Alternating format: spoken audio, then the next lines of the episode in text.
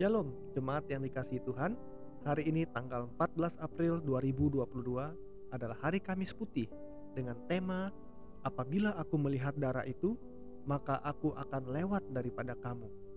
Keluaran 12 ayat 1 sampai 4, ayat 11 sampai 14. Berfirmanlah Tuhan kepada Musa dan Harun di tanah Mesir. Bulan inilah akan menjadi permulaan segala bulan bagimu itu akan menjadi bulan pertama bagimu tiap-tiap tahun. Katakanlah kepada segenap jemaah Israel, pada tanggal 10 bulan ini diambillah oleh masing-masing seekor anak domba menurut kaum keluarga, seekor anak domba untuk tiap-tiap rumah tangga. Tetapi jika rumah tangga itu terlalu kecil jumlahnya untuk mengambil seekor anak domba, maka ia bersama-sama dengan tetangganya yang terdekat ke rumahnya haruslah mengambil seekor menurut jumlah jiwa tentang anak domba itu. Kamu buatlah perkiraan menurut keperluan tiap-tiap orang, dan beginilah kamu memakannya. Pinggangmu berikat, kasut pada kakimu, dan tongkat di tanganmu, buru-burulah kamu memakannya. Itulah Paskah bagi Tuhan. Sebab pada malam ini aku akan menjalani tanah Mesir, dan semua anak sulung dari anak manusia sampai anak binatang akan kubunuh dan kepada semua Allah di Mesir akan kujatuhkan hukuman. Akulah Tuhan. Dan darah itu menjadi tanda bagimu pada rumah-rumah di mana kamu tinggal. Apabila aku melihat darah itu, maka aku akan lewat daripada kamu. Jadi, tidak akan ada tulah kemusnahan di tengah-tengah kamu apabila aku menghukum tanah Mesir. Hari ini akan menjadi hari peringatan bagimu. Kamu harus merayakan sebagai hari raya bagi Tuhan turun-temurun. Kamu harus merayakannya sebagai ketetapan untuk selamanya. Renungan Kamis Putih dan Paskah dirayakan dengan makan malam.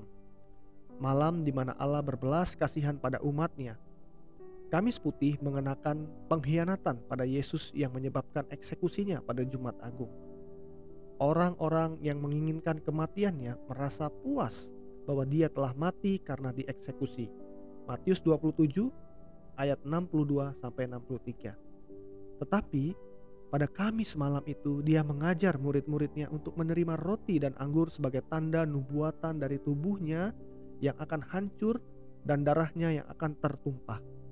Untuk mengingat peristiwa-peristiwa tersebut, umat Allah telah mengambil makan malam bersama sejak saat itu sebagai ketaatan pada perintahnya. Demikian juga Paskah Yahudi adalah malam yang tak terlupakan saat Allah melalui dan melewati. Penghakiman Allah sedang melewati negeri itu dan menghajar rumah-rumah para penindas mereka. Tetapi penghakiman Allah telah melalui dan menghindarkan rumah-rumah yang ditutupi dan dilindungi oleh darah anak domba. Itu adalah malam penghakiman dan belas kasihan melalui anak domba yang telah disembelih. Sebagai umat Israel, tubuh Kristus merayakan tindakan keselamatan Allah melalui perjamuan kudus. Anak domba disembeli sebagai pengganti umat Allah. Beberapa ciri perjamuan Paskah yang patut diperhatikan oleh orang Kristen hari ini. Satu, Paskah adalah tanda babak baru dalam kehidupan yang diberikan kepada umat Allah bulan pertama bagimu tiap-tiap tahun ayat 2 jadi siapa yang ada di dalam Kristus ia adalah ciptaan baru yang lama sudah berlalu, sesungguhnya yang baru sudah datang. 2 Korintus 5 ayat 17. Kedua, Pasca adalah tanda kesiapan umat Allah untuk perjalanan panjang dan penuh tantangan ke depan. Dan beginilah kamu memakannya. Pinggangmu berikat, kasut pada kakimu, dan tongkat di tanganmu, buru-burulah kamu memakannya. Ayat 11. Demikian pula perjalanan hidup Kristen tidak pernah mudah. Sebaliknya, ini adalah pertempuran spiritual yang hebat dan perjalanan ziarah yang panjang di dunia ini menuju kota surgawi Allah. Ibrani 12 ayat 28. Ketiga, perjamuan Paskah juga merupakan tanda penebusan seluruh keluarga, bukan hanya untuk individu.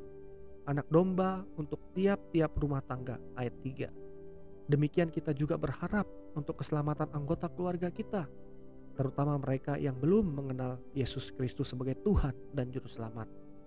Sungguh, Yesus Kristus menyelamatkan baik individu maupun keluarga.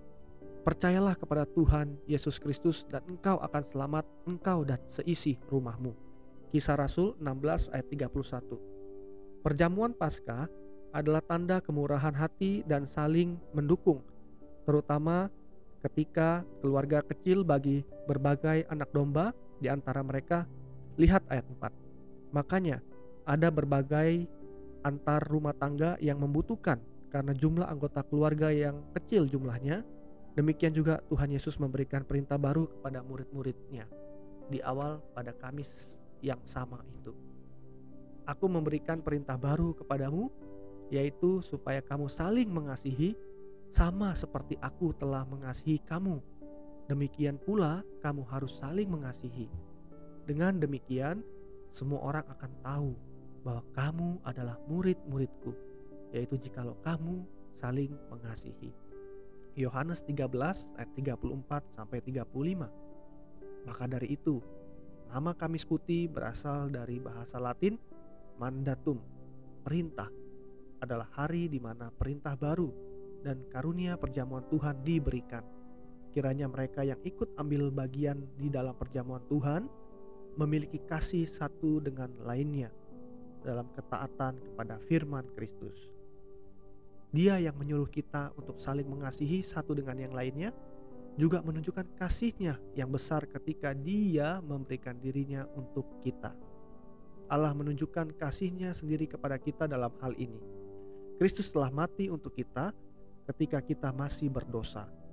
Roma 5 ayat 8. Kristuslah paskah kita yang sesungguhnya. 1 Korintus 5 ayat 7. Hubungan antara dua perjamuan suci di dalam Perjanjian Lama dan Baru adalah Kristus.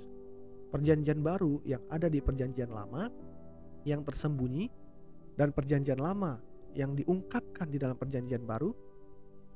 Saint Agustin, rencana keselamatan Allah konsisten di dalam Kristus di seluruh perjanjian. Itu bukan hanya sekedar renungan. Marilah kita bersuka cita dan dengan yakin berkata, Tuhan adalah terangku dan keselamatanku kepada siapakah aku harus takut? Tuhan adalah benteng hidupku. Terhadap siapakah aku harus gemetar? Mazmur 27 ayat 1. Jadi, apa yang akan kita katakan sebagai tanggapan atas hal-hal ini? Jika Allah di pihak kita, siapakah yang akan melawan kita? Ia yang tidak menyayangkan anaknya sendiri, tetapi menyerahkannya bagi kita semua. Bagaimanakah mungkin ia tidak mengaruniakan segala sesuatu kepada kita bersama-sama dengan dia. Roma 8 ayat 31 32. Kiranya ketakutan kita dikalahkan oleh iman kita di dalam Yesus Kristus Tuhan kita yang berserah sepenuhnya pada kehendak Bapa di Taman Getsemani pada Kamis malam untuk mati di kayu salib di depan umum pada Jumat Agung karena kasihnya untuk kita. Mari kita berdoa. Ya Allah, Hari ini kami merayakan kesediaan putramu untuk pergi ke kayu salib demi keselamatan kami. Terlihat dalam doanya yang penuh penderitaan di Getsemani. Tolonglah kami untuk selalu bersyukur atas pengorbanan yang telah engkau berikan untuk kami di dalam dia. Ingatkan kami bahwa semua itu karena kasihnya kepada kami. Bahwa dia pergi ke kayu salib untuk mati sebagai orang berdosa meskipun dia tidak melakukan dosa apa pun Tolonglah kami juga untuk mengasihi satu sama lain, sebagaimana Dia mengasihi kami dan memerintahkan kami untuk melakukan hal yang sama. Tuhan, kami bersyukur atas keselamatan yang begitu besar. Kiranya kami tidak gentar melainkan menjalani hidup yang berguna untuk Injil demi Yesus. Amin. Tindakan satu, Mulailah membuat daftar nama orang-orang yang harus didoakan yang belum mengenal Tuhan Yesus Kedua, undang mereka ke acara sosial gerejamu. Ketiga, undang mereka ke, ke kebaktian gerejamu. Empat, undang mereka ke pertemuan penginjilan yang diorganisir oleh gereja-gerejamu ketika mereka siap.